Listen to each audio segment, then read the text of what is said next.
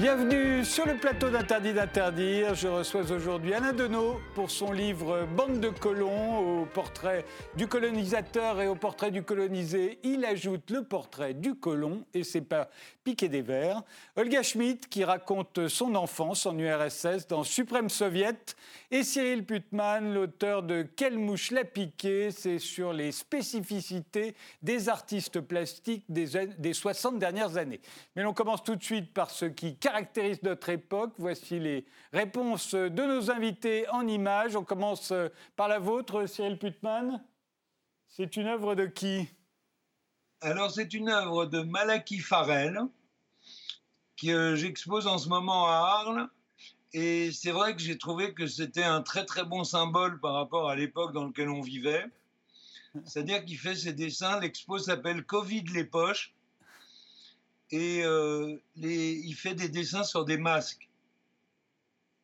Et il les vend cher? Il les vend cher? Non, il les vend 400 euros. Ah ben ça va, ça va. Olga Schmidt, votre image à vous, c'est également une œuvre d'art. Alors dites-nous de qui il s'agit. Il s'agit d'un tableau d'Oleg Tselkov qui, en 1960, a fait le portrait d'un visage d'homme et qui, finalement, sans penser à mal, a dessiné l'humanité tout entière, non pas un être, non pas un être en particulier, mais l'humanité tout entière. Et c'est ça qui me plaît beaucoup. C'est un tableau qui s'appelle Les Mangeurs de tête. Donc je pense que ça parle formidablement de, de l'instant présent. Euh, et, c'est ça qui m'intéresse, c'est-à-dire que c'est cette pérennité, cette lame de fond qui traverse l'humanité depuis qu'elle existe, non pas l'époque, mais l'instant présent, parce que l'époque est toujours la même pour moi. C'est-à-dire que depuis la, grotte de Lascaux à euh, euh, les, fresques égyptiennes et Tselkov dans son appartement communautaire à Moscou, l'humanité est ça, féroce, tendre, perdue euh, et euh, dangereuse et en même temps fascinante. Il faut ajouter que Tselkov est un des personnages de votre livre. On en reparlera donc euh, tout à l'heure, puisque c'est le compagnon de votre mère. J'ai grandi, j'ai grandi avec ces, avec ces, tableaux. Voilà. Et, et, les anecdotes. Voilà. Et les ça donne ça, vous voyez. et les aventures de Tselkov, qui sont, qui sont là aussi, mériteraient un livre à elle toute seule. Enfin, Alain Deneau, votre image à vous, c'est également une œuvre d'art. C'est un petit totem. Œuvre d'art, ça serait beaucoup dire. C'est un objet commercial euh, vendu dans le, réseau de la grande distribution euh, au Canada et aux États-Unis qui euh, résume bien ce qu'il en est de, la domination culturelle au Canada par un régime colonial, à savoir qu'on a là une synthèse kitsch entre euh, ce que les Premières Nations ont, produit dans, l'ouest du territoire, c'est-à-dire des, totems, euh, là euh, amalgamés à une série de symboles sur le sport professionnel, où on voit surtout une manifestation crispée de violence de la part de personnages qui sont au centre du bibelot mais euh, le tout coiffé d'une mascotte souriante qui nous invite à ne pas prendre au sérieux ce qui est euh, présenté euh, là sous la forme d'une récupération culturelle. Eh bien, commençons.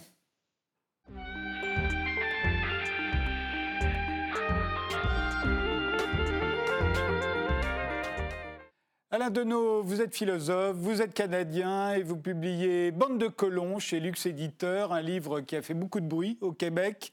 Alors, euh, de quoi s'agit-il? Eh bien, au portrait du colonisateur et au portrait du colonisé, dressé autrefois par Albert Memmi, euh, mais aussi par Jean-Paul Sartre dans sa préface au Dadé de la Terre, le livre de Franz Fanon, vous ajoutez ici un portrait du colon. C'est la figure manquante, dites-vous. On a commencé à parler euh, de, on, a, abordé la question du colonialisme au Québec à partir des années 60 en important les catégories qu'avait développées Albert Memmi dans ses deux portraits, les catégories du colonisateur et du colon, en enfermant la conscience politique qui était la nôtre à ce moment-là, dans cette dialectique. Hein. Il y avait d'une part les colonisateurs, qu'on voyait comme étant bon, les Britanniques, le pouvoir financier américain et européen, étranger, et des colonisés qui auraient été à ce moment-là les, Québécois, les Canadiens français, sans au fond, considérer une figure pourtant centrale qui est entre les deux, qui est le colon. Euh, et euh, le colon, au fond, c'est, si on s'y arrête, une figure qui mérite euh, d'être étudiée non seulement au Canada, mais dans plusieurs situations historiques et sociales. L'Afrique du Nord, par exemple, Israël, Haïti. Bon, et le colon, qu'est-ce que c'est? C'est l'acteur social qui ne fait pas partie des colonisateurs, qu'on pourrait associer aujourd'hui au 1% ou à une oligarchie. C'est-à-dire que le colonisateur, c'est l'acteur social, le grand actionnaire, le gestionnaire de sociétés à charte, euh, qui a euh, le pouvoir de façonner la colonie, d'en élaborer les termes, d'en élaborer euh, le fonctionnement. Euh, ce n'est pas celui-là le colon. Le colon, c'est le, subalterne qui réalise le dessin colonial en euh, effectuant les basses besognes qui lui correspondent. Ce sont les petites mains de l'action coloniale au détriment du colonisé qui, lui, est complètement marginalisé, comme là, Mémile l'a bien euh, décrit, c'est-à-dire en ce qui concerne le Canada les peuples d'origine, qu'on désigne aussi euh, comme étant les Premières Nations, c'est-à-dire les, les, Cris, les Inuits, les Mi'kmaq, les Hurons, qui ont été, euh, surtout à partir de la colonisation britannique, euh, parqués dans des réserves, dans ce que l'on peut appeler un génocide à petit feu quand on voit l'effacement démographique de ces populations-là. Et le colon, au fond, c'est le sujet qui arrive mal à se penser. Euh, qu'on peut aujourd'hui identifier dans un flou euh, stérile à une classe moyenne, mais qui, au fond, euh, est confronté à son rôle historique fort peu glorieux, à savoir collaborer avec les puissants dans le but d'échapper au sort des plus faibles, sans pour autant tirer, d'une part, un grand dividende de cette collaboration-là, et aussi sans disposer d'un pouvoir hein, ou d'une autonomie, d'une souveraineté qui euh, en fait un citoyen. En lisant votre livre, euh, je me disais, au fond, euh, les colons, ce sont tous ceux qui sont nés bien après la conquête, bien après la colonisation. On pourrait dire ça de tous les Québécois aujourd'hui. Ils n'ont pas eu à conquérir ce pays euh, euh, à la force euh, des armes. Ils, ils, sont nés, ils y sont nés, ils ont toujours été chez eux dans ce pays. Et c'est ce qui ferait la différence entre le colon et le colonisateur. On aurait pu dire la même chose des, Français en Algérie, des Afrikaners en Afrique du Sud. Euh, vous vous dites non, il y a quand même encore aujourd'hui des colonisateurs. Ce sont les riches, ce sont les possédants, ce sont ceux qui disposent de la souveraineté sur la colonie. On pourrait dire que ce sont jamais que des colons qui se sont enrichis, des colons qui ont réussi, non? Mais la catégorie de colons euh, euh, ne fait pas l'objet d'une prise de conscience vive. les colons arrivent, mal à se penser. C'est une catégorie qui n'apparaît pas dans le discours.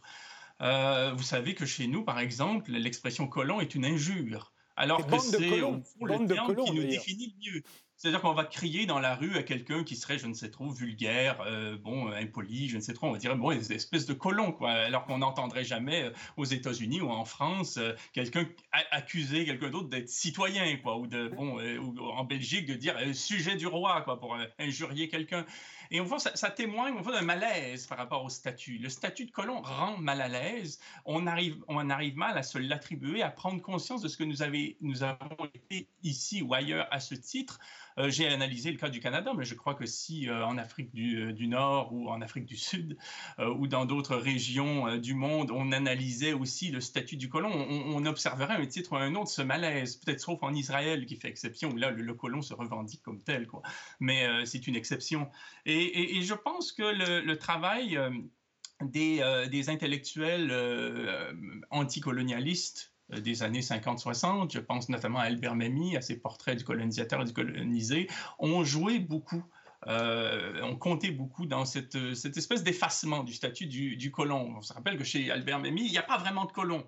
il y a un colonisateur, et lorsque le colon apparaît, parce qu'on le voit passer de temps en temps, c'est la même chose chez Sartre, euh, il, est tout de suite assimilé au colonisateur, tout simplement parce que l'approche de Mémy est davantage psychologique. Hein, ce qui l'intéresse, c'est d'analyser une attitude, une attitude euh, colonisatrice, coloniale, qui au fond vaut autant pour euh, bon le grand actionnaire d'entreprise qui façonne la colonie, fait main basse sur les richesses, bon euh, aussi organise hein, l'administration coloniale, hein, sa législation, son droit, sa police, bon son, son autorité.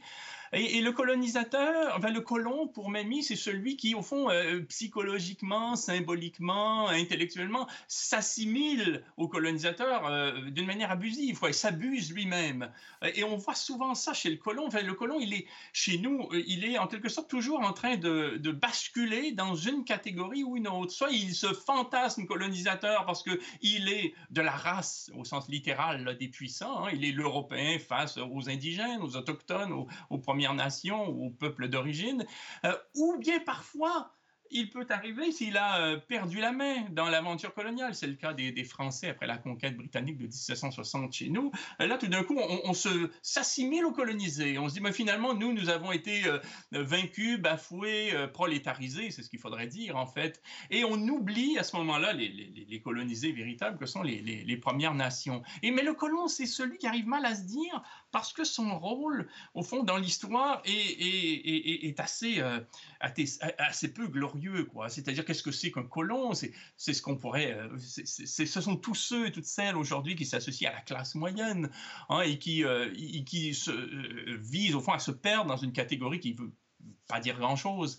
mais le colon, qu'est-ce que c'est? Ce sont les, les, subalternes de l'entreprise coloniale. ce qu'il y a, d'amusant, euh, enfin ce qu'il y a d'intéressant, je pense, euh, chez les Québécois, c'est quand même un cas très particulier, parce qu'ils ont été euh, colonisateurs au début, c'était le temps de la Nouvelle-France, puis ensuite ils sont colonisés par les Britanniques un siècle plus tard, et au fond, vous le dites vous-même, aujourd'hui, ils, voudraient s'assimiler aux, Indiens, aux, natifs de, de, ce territoire, et c'est les l'Indien, c'est le peuple frère. Il se vit comme un colonisé, plus du tout comme un colon.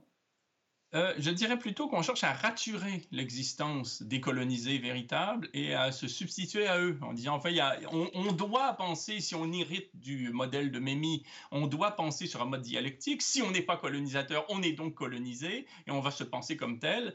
Alors que, bon, mon invitation consiste à prendre conscience de la catégorie du colon aussi en tant qu'elle est, euh, euh, elle est ramifiée. C'est-à-dire qu'on n'y a, pas un, idéal type du colon qui vaut pour tout le monde. Là, c'est-à-dire que le colon, il peut être autant, euh, au fond, euh, euh, prolétarisé. C'est-à-dire, ce sera le pêcheur acadien, le pêcheur gaspésien qui est complètement à la solde des grands investisseurs de l'île Jersey dans le domaine de la pêche et qui ne peut pas se sortir de la spirale de l'endettement, mais il est colon quand même dans la mesure où il peut encore participer à ce régime-là, essayer au fil des générations de dégager un peu d'autonomie, euh, de, trouver une niche, euh, bon, de, participer quand même à, l'activité euh, industrielle, hein, qui est la visée même essentielle de l'économie, de, de, la colonie, alors que le colonisé, lui, il est marginalisé d'une manière absolue. Hein, c'est-à-dire qu'il est dans sa réserve, il est au mieux assisté, au pire abandonné et tué hein, par le processus colonial. et il y aura par ailleurs, euh, dans l'autre, euh, bon, à l'autre extrémité de, l'éventail de figures possibles du colon, ben le, le bon, celui qui fait partie, disons, de la, classe moyenne aisée, hein, qui est un des premiers exécutants, un, des, des, premiers, euh, dire, un des, des premiers euh, experts capables de, bon, de, prêter sa, force de travail à, ceux qui façonnent la colonie. Mais la colonie, d'abord et avant tout, elle est, elle est un projet industriel, euh, une entreprise. Hein. ça a été, dans le cas de la Nouvelle-France, la Compagnie des centres associés. Ça a été, sinon, à, l'époque britannique, euh, des sociétés à charte d'abord et ensuite des, des, entreprises privées puissantes qui avaient le pouvoir de faire main basse sur les richesses coloniales, de les exploiter au profit de marchés étrangers euh, et donc d'organiser la vie coloniale en fonction de ce projet commercial et industriel euh, et de compter sur cette, euh, catégorie intermédiaire que sont les colons, c'est-à-dire les petites mains, ce sont ceux qui, prient pour qu'un investisseur vienne créer des emplois, ce sont ceux qui, euh, au fond, se, souhaitent simplement avoir un pouvoir d'achat, se contentent d'être administrés, ce ne sont pas des citoyens qui se voient comme euh, euh, porteurs d'une souveraineté devant être reflétés dans des décisions institutionnelles d'une république, si on veut se référer au, modèle conceptuel. Ce sont des gens qui se contentent d'être là euh, bon, dans une sorte de droit qui est très individuel, quoi, très libéral, et qui consiste strictement à essayer de dégager un petit avantage au fait d'être là, euh, au détriment des colonisés qu'on a complètement oubliés. C'est assez difficile de penser ça en France, parce qu'en France, l'aventure coloniale française, majoritairement, n'en a pas été une de peuplement. Ce qu'on a fait, comme on était dans des pays chauds d'une part, et d'autre part, la République ne tenait pas plus que ça à, euh, bon, euh, donc, bon, je veux dire, déplacer des populations qui auraient été excédentaires, comme c'était le cas au Royaume-Uni, on a plutôt transformé les colonisés en colons. C'est-à-dire qu'on a, en quelque sorte, par le travail forcé, par la violence, par euh, bon, des, histoires abominables, on a en quelque sorte mis à, disposition du pouvoir colonisateur décolonisés hein, qui se sont mis à travailler hein, dans des conditions, encore une fois, euh, euh, très souvent difficiles. Et les colons étaient finalement fort peu nombreux dans les colonies à la française, parce que c'était finalement des cadres Hein, des, des, des, relais du pouvoir, comme le dit, euh, le dit Mémy, déjà assez médiocre, hein, qui préférait avoir euh, dans la colonie euh, quelques domestiques, puis une grande villa, puis des avantages, que de retourner ensuite, plutôt que de retourner dans l'hexagone à vivre comme tout le monde en faisant la queue dans les marchés. Quoi. Bon, donc là, il y avait comme un petit avantage qui était observé, mais on n'a pas eu ce, phénomène d'un déplacement massif de population, comme ça a été le cas au Canada, où là, les colons sont devenus majoritaires sur un plan démographique. Et c'est très important d'avoir en tête ce modèle-là canadien, parce qu'il n'est pas du tout, euh, je dirais, marginal. Contrairement à ce qu'on pourrait penser, on pourrait penser que là, on fait un petit bloc Canada, c'est un peu exotique, puis on va passer à autre chose, mais il faut savoir que le modèle canadien est d'abord et avant tout une réussite Hein, du référent colonial britannique qui, lui, a eu euh, un impact majeur dans la géopolitique euh, moderne. Euh, il faut voir qu'aujourd'hui, l'Irak, par exemple, qui fait suite au démantèlement de l'Empire ottoman après la Première Guerre mondiale, a été développé hein, sous la forme d'un mandat britannique exactement avec pour modèle le Canada. L'Irak, c'est un Canada pétrolier, hein, c'est-à-dire c'est une colonie qui vise strictement, de par ses institutions, de par son cadre, à favoriser l'exploitation de richesses au profit de marchés étrangers. Les représentants politiques étant là plutôt pour bon, symboliser une sorte de bon, d'administration locale, un peu comme un conseil municipal, quoi, si vous voulez. C'est exactement la même chose euh, avec euh, le Congo de Léopold II. Le Congo de Léopold II avait pour... Euh, mon modèle, l'administration de l'île de Java, euh, qui est elle aussi reposée sur des, euh, modalités britanniques.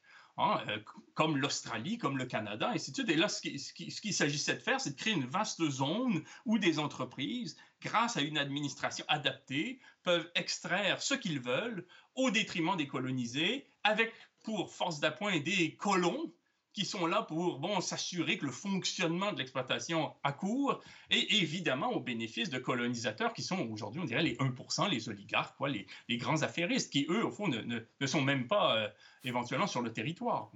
Il nous reste deux minutes, euh, mais je voudrais que vous disiez un mot, Alain Deneau, de, de, de l'île mystérieuse de Jules Verne, parce que vous en parlez longuement dans le livre. Vous dites, au fond, ça, c'est une agiographie du colon.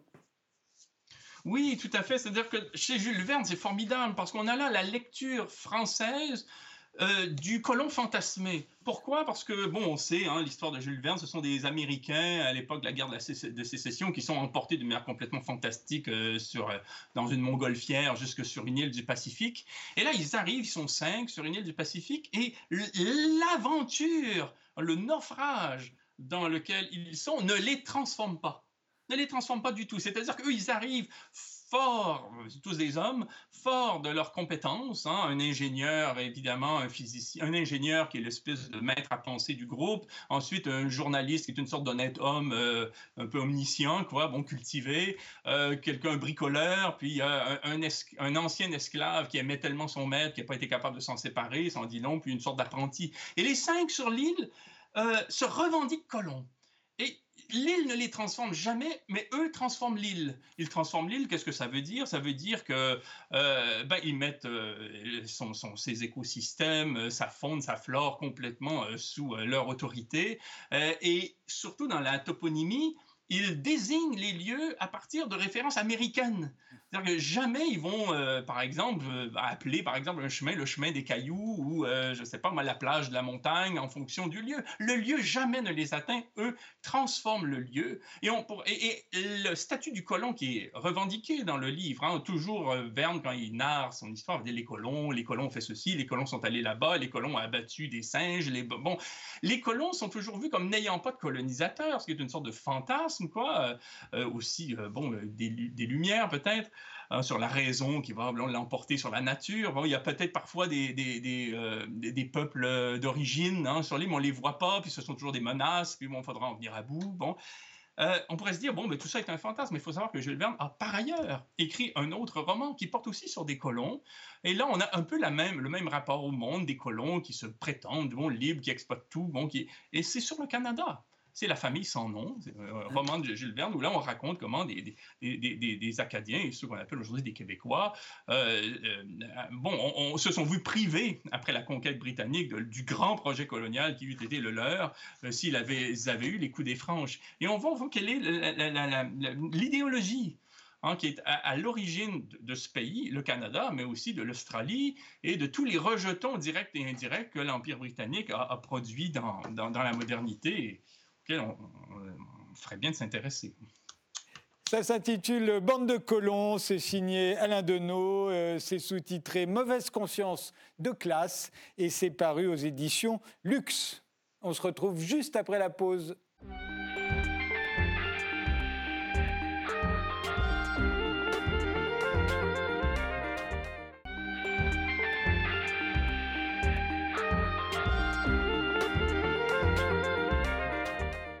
Olga Schmidt, vous êtes depuis belle lurette, une figure de la vie parisienne, mais avant d'arriver en France, vous avez grandi en URSS. C'est ce que vous racontez dans Suprême Soviet, qui vient de paraître chez Le Pas d'Oiseau, avec une préface d'Emmanuel Carrère.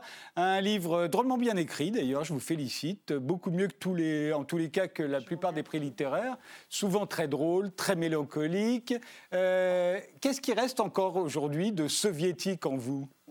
Qui reste de soviétique, je dirais, en réalité, vous savez, je pense que toutes les choses qui se passent se passent dans l'enfance. Après, ça passe. C'est tout.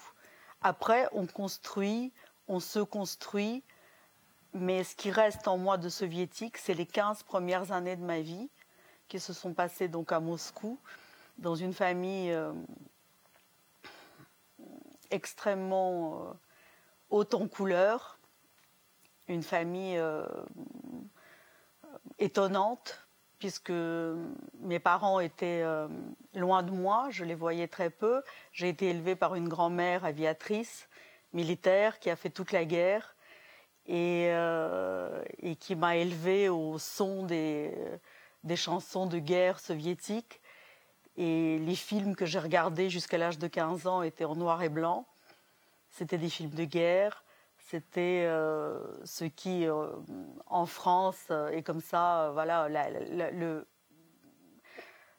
Quand passe les cigognes est, un, et le, la, Palme d'Or à Cannes en 1958, je crois, eh bien, c'était un film que ma grand-mère et moi regardions très souvent.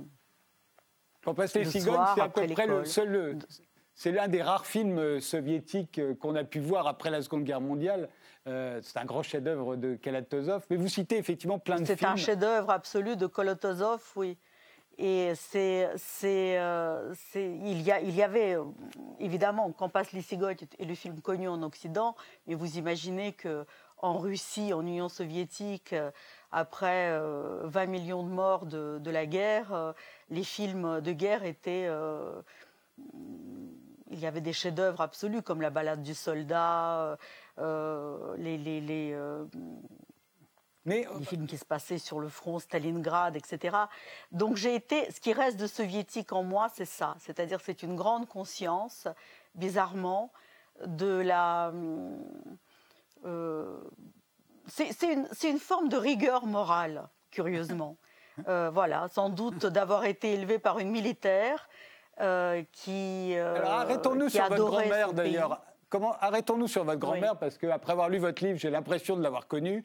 Euh, et d'avoir un peu vécu avec elle. Euh, elle était pilote. Oh, vous l'auriez adoré. elle, elle, était pilote pendant la Seconde Guerre mondiale. Elle pilotait des Ilyushin. Elle était bardée de médailles. Euh, elle était devenue directrice d'école. C'est un personnage absolument incroyable, votre grand-mère. Alors souvent, les petites filles ont tendance à les bah, idéaliser. vous, vous avez vécu toute votre vie avec votre grand-mère. Hein j'ai vécu toute ma vie avec ma grand-mère et euh, vous ne pensez pas si bien dire puisque j'ai vécu avec ma grand-mère jusqu'à son dernier souffle. C'était une femme euh, d'un caractère euh, très étonnant, elle était très masculine et elle vivait surtout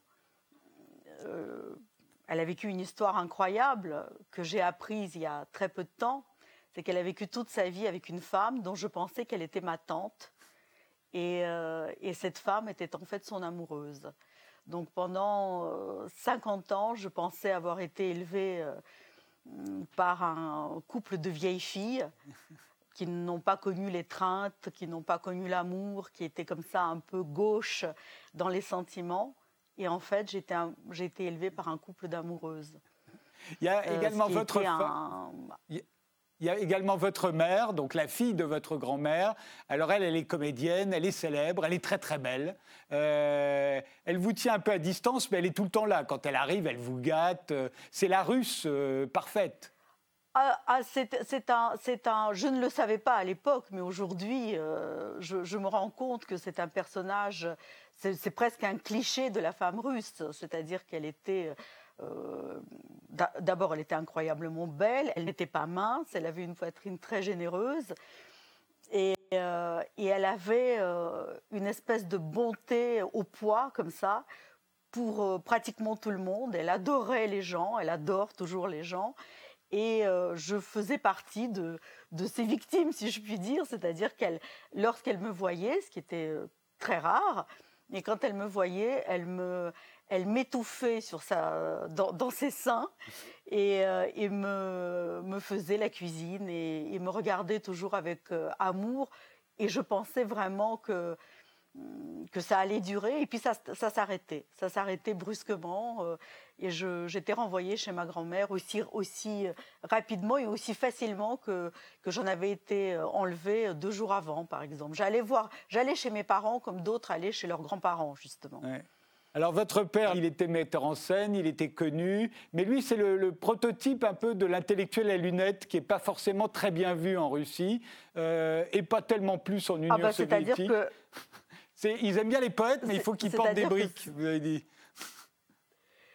Voilà, exactement, exactement. Il était, il est, il est, euh, c'est aussi une forme de prototype comme ça de de l'élève provincial. Il est arrivé de Minsk à Moscou, et ça c'est très particulier aussi de l'Union soviétique de l'époque. Ma mère, qui vient du fin fond de Sibérie, a fait la Gitis, la grande école de théâtre. Mon père, pareil, qui venait vraiment de la province en Biélorussie. Euh, les deux ont eu accès euh, à la plus, au conservatoire, hein, on peut dire. En France, c'est le conservatoire de Paris, sans aucun piston, avec des. Euh, enfin, je veux dire. voilà, ça, c'est une particularité quand même du système soviétique à l'époque, c'est que, c'est que tout le monde pouvait prétendre, ce n'était pas un rêve que d'arriver dans la capitale et de faire, euh, de faire ses classes. Donc mon père, effectivement, cumulait un peu, parce que non seulement c'était pourtant un beau garçon, mais il était juif, il avait des lunettes, il était chétif, euh, et, euh, et, il lisait tout le temps. à moitié enrhumé, ce qui, ce qui rendait ma grand-mère, qui était une espèce de d'homme de la famille malade, puisqu'elle le regardait toujours avec énormément de pitié et en même temps une certaine crainte, puisque euh, elle voyait bien que euh, toujours le nez fourré dans les livres, euh, bah, il ne devait pas être idiot, mais elle en était quand même un peu désolée pour ma mère. Elle disait toujours, mais enfin, ce, garçon n'est pas capable de boire sans, s'évanouir. Comment veux-tu traverser ta vie avec lui? Elle a bien vu, puisque ils n'ont pas traversé la vie ensemble. Ils sont, ils sont séparés, en effet. Il va être remplacé par, euh, par Tselkov, Oleg Tselkov, le peintre dont vous avez parlé au début de cette émission, qui lui est une espèce de rockstar hein, en, en, Union soviétique à l'époque. Ah, lui, c'est une rockstar. C'est une rockstar. Encore aujourd'hui, quand il arrive à Moscou, euh, il n'est pas rare qu'il soit euh, entouré euh, de jeunes gens qui lui demandent un autographe. Oui, c'est une espèce... Et sans le savoir, c'est-à-dire que c'est quelqu'un qui a vécu toute sa vie sans avoir de rapport finalement avec le monde extérieur. Euh, et d'ailleurs, ça m'a toujours étonné. J'ai toujours beaucoup aimé ça. Quand je lui disais, mais Oleg, as-tu besoin d'inspiration pour peindre? Il me disait toujours, mais quelle inspiration? Il n'a jamais eu besoin, par exemple, du monde extérieur. Il n'a jamais eu besoin de voyager, de voir le clair de lune. Euh, lorsqu'il pleut, je ne peins pas. Aujourd'hui, il fait beau. Au contraire, je suis inspirée. Rien du tout. Il m'a toujours dit, j'ai besoin de 9 mètres carrés. À l'époque, à Moscou, il vivait dans une turne et pour voir euh, son fameux tableau qui s'appelle La scène dont, euh, dont vous avez parlé tout à l'heure d'ailleurs en, off, euh, il a, il a pour, pour, peindre ce tableau qui aujourd'hui est considéré comme un chef-d'œuvre de l'art russe contemporain, pour le regarder de loin, il était obligé de prendre une paire de jumelles et de la retourner pour avoir assez de recul, puisque, puisque il peignait ce tableau couché voilà, il n'y avait pas de place dans la, dans la, dans la, dans, dans, la chambre. Vos, vos, vos, parents, et comme Oleg, sont pas vraiment des dissidents. Hein, c'est, enfin, votre mère, votre grand-mère et Oleg, c'est pas vraiment des dissidents. C'est des gens qui sont un peu en marge comme ah, ça. ma grand-mère, ma grand-mère, non seulement c'est pas une dissidente, mais ma grand-mère était, était euh, patriote, jusqu'à la moelle. Une vraie patriote. Elle adorait l'Union soviétique, elle adorait euh, son pays. Elle a vu elle a quand même fait la guerre, euh, elle est née en 1920, donc elle est partie à la guerre à 21 ans et euh, elle en est revenue à 25. Donc mm. je, vous imaginez ce qu'ont vu ses yeux. Et alors, ce que vous décrivez avec beaucoup d'humour, Olga Schmidt, ce sont les appartements communautaires. On en a beaucoup entendu parler, nous en Occident, mais on n'arrive pas à bien à se représenter ce que c'est des grands appartements bourgeois qu'on va diviser euh, bah, après la Révolution, euh, en gros 10 mètres carrés par personne. Et, on s'est toujours demandé, mais comment ça fonctionnait? Alors par exemple, vous racontez, chacun avait sa, sa lunette pour les toilettes. C'est pas 10 mètres carrés par personne, hein, c'est 10 mètres carrés par famille. Par famille, pardon, ma langue a fourché. Vous racontez par exemple que chacun avait sa lunette de toilette. Euh, pour pas qu'on s'assoie sur les mêmes toilettes que les autres. Notre... Voilà. Et, alors pour le réfrigérateur, comment ça se passait? Chacun avait le sien. D'abord, les, réfrigérateurs sont arrivés euh, vraiment tard dans notre vie, mais la cuisine est aussi une cuisine communautaire avec des tables, des petites tables. chaque table appartient à chaque famille, et gare à celui qui, euh, euh, qui s'aventure sur l'étagère du voisin. c'est vraiment, c'est très très bien tenu en général, sauf quand ça boit. Et ça boit beaucoup. Et quand ça boit, euh, comme on disait en Russie, pas de bon mariage, euh, pas de mariage réussi euh, sans castagne.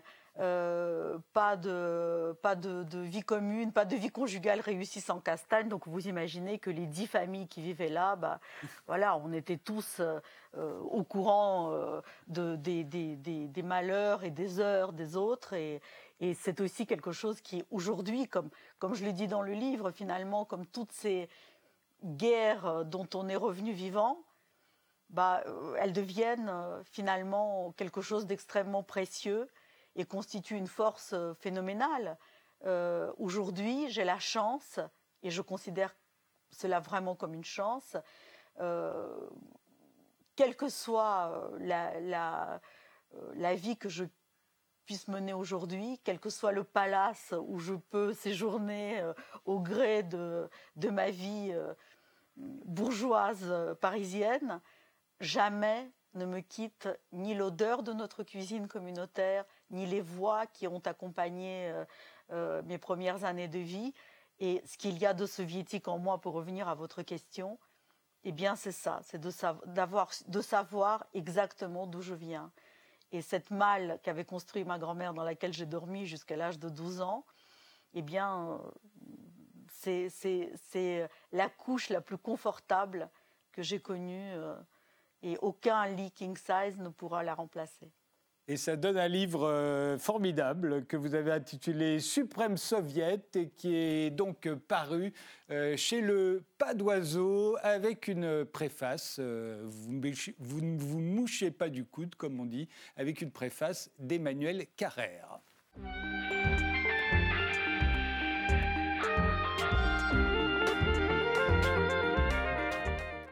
Cyril Putman, euh, vous, vous êtes galeriste et vous publiez Quelle mouche l'a piqué chez Flammarion. Alors, de quoi il s'agit exactement? Il faut vous expliquer.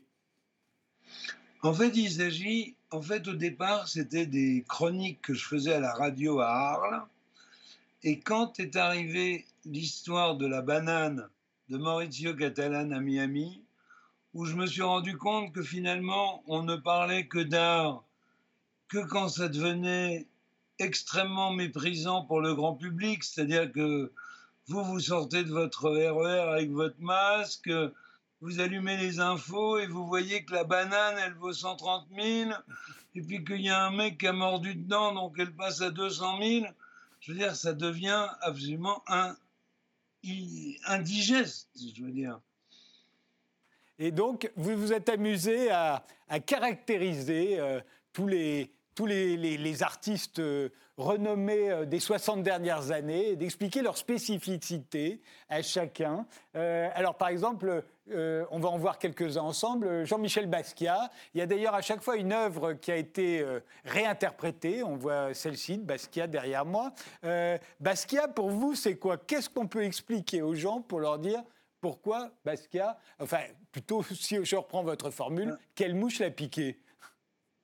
Ben, si vous voulez, Basquiat, c'est un exemple euh, super personnel parce que moi, je vivais à New York euh, entre 82 et 86. On, a été très, très, très, très amis. Et, je peux vous dire que quand on passait euh, un moment dans son atelier, si on s'était regardé en disant qu'un jour, il y aura un tableau qui ferait 110 millions, je vous promets que ça aurait ricané sec. C'est-à-dire que tout ça est devenu très fou, quoi. Et en fait, l'idée de ce livre, déjà, j'ai beaucoup aimé euh, l'idée qu'a eu ce, cet illustrateur merveilleux qui est ce qui s'appelle Lucas qui a, qui a redessiné toutes les œuvres, y compris les photos, ce qui est assez marrant. Et, et vraiment, c'était une espèce. L'idée, c'est vraiment de dire euh, dans les médias, on ne parle d'art que quand euh, il y a euh, des artistes qui couvrent des poussins qui naissent au Palais de Tokyo. Alors là, là le JT qui arrive en courant. on n'est que dans un système où les institutions ont tellement peu de moyens qu'elles sont obligées de lever des sommes folles tous les mois, comme le Palais de Tokyo, par exemple, et qui du coup les obligent à présenter des gens qui déclenchent le journal de 20 heures. C'est-à-dire euh, le Canadien euh, qui a couvé 26 euh, œufs pendant 26 jours et qu'il y a 9 poussins qui naissent, ben, je vous garantis que le, JT arrive en courant. Oui, mais alors justement, quand il y en a Il y en a un qui figure dans votre livre, c'est Ben. Il était dans cette émission il n'y a pas très longtemps. Et Ben lui-même a passé quasiment sa vie, voilà, un Ben réinterprété, c'est-à-dire c'est quasiment la même chose qu'un Ben. Et, Ben a passé sa vie, lui aussi, à essayer de, de, de, comment dire, de, classer les artistes par spécialité, lui, ce qu'il appelle leur ego. Leur ego. Oui. Alors, Ben, ce qui est très injuste aussi, dans la même série que Maurizio Catalan, c'est que comme Ben a tout à coup créé cette espèce de, de ligne euh, de rentrée des classes où euh, tous les cahiers, euh, il y a écrit ceci est un cahier. oui, c'est les premiers dérivés. du merchandising. Et malheureusement, si on le regarde que par cet angle-là, c'est d'une grande tristesse parce que c'est un très grand artiste, c'est un artiste qui a appartenu à un mouvement qui est un des mouvements assez extraordinaire d'une complexité folle qui s'appelle Fluxus. Et, une fois de plus, tout à coup, Enfin, si vous voulez, l'idée de, de ce livre, c'est vraiment de, de réconcilier le public avec l'art. C'est-à-dire que tout à coup, les gens voient une œuvre et au lieu de voir le prix de l'œuvre, eh bien, ils voient que c'est un type normal, euh, comme Bertrand Lavier, qui, qui était euh, le fils d'un d'un notaire qui a très bien réussi en Bourgogne et qui décide de faire l'école horticole. Et tous les jours, il passe devant chez Daniel Templon. Et la 18e fois où il passe, il comprend qu'il est artiste. Et moi, c'est ça qui m'intéresse. Mais il y, a, Louise Bourgeois qui, figure euh, évidemment parmi, les artistes. Euh, elle, est, elle est célèbre pour ses araignées. Et, vous dites qu'en fait, ces araignées, c'est sa mère. Hein. Bah, Louise Bourgeois, c'est une œuvre totalement sexuelle qui a, en plus, qui c'est une femme extraordinaire que j'ai eu la chance de rencontrer euh, avec ma mère et qui est en fait son fils est juge à la Cour suprême c'est-à-dire que ça ratisse très large.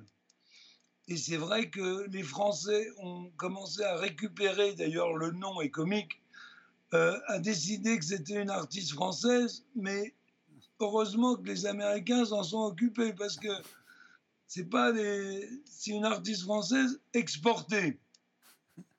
Il y a Chris Burden qui est pas très connu, Chris Burden, mais lui, il y a beaucoup, beaucoup de choses à dire, hein, parce que lui, effectivement, dans le genre provocation, genre euh, euh, je vais faire des trucs épouvantables, inclassables pour qu'on parle de moi, il se pose là. Alors lui, euh, il a commencé avec des performances assez exagérées, genre tirer sur un 747 qui décolle de Los Angeles Airport, genre euh, se faire tirer euh, dans le bras par un de ses meilleurs amis. Enfin bon, il y a eu un moment euh, comme ça très... Et ensuite, il s'est mis à faire des œuvres, dont l'œuvre qui est illustrée dans le livre, qui est cette œuvre sublime, qui est ce rouleau compresseur qui pèse 40 tonnes. Et donc vous avez le type qui est au volant du rouleau compresseur. Le truc se met à tourner doucement avec le moteur du rouleau compresseur. Et comme il y a un espèce de bras euh, qui compense, du coup, vous avez le mec qui éteint le moteur, et là, vous avez ce rouleau compresseur qui s'envole, et vous entendez que le bruit du vent. C'est sublime. Il a fait des œuvres extraordinaires. Moi, je suis allé chez lui. Euh, il était marié avec une femme artiste extraordinaire. Euh, il avait posé un avion qui, qui avait fait semblant de se cracher sur le toit de leur maison et il a fait euh, cette œuvre inouïe qui est euh, l'inventaire de tous les tableaux de guerre américains en balsa, ou de faire euh, ces espèces de formes complètement difformes avec des trains électriques.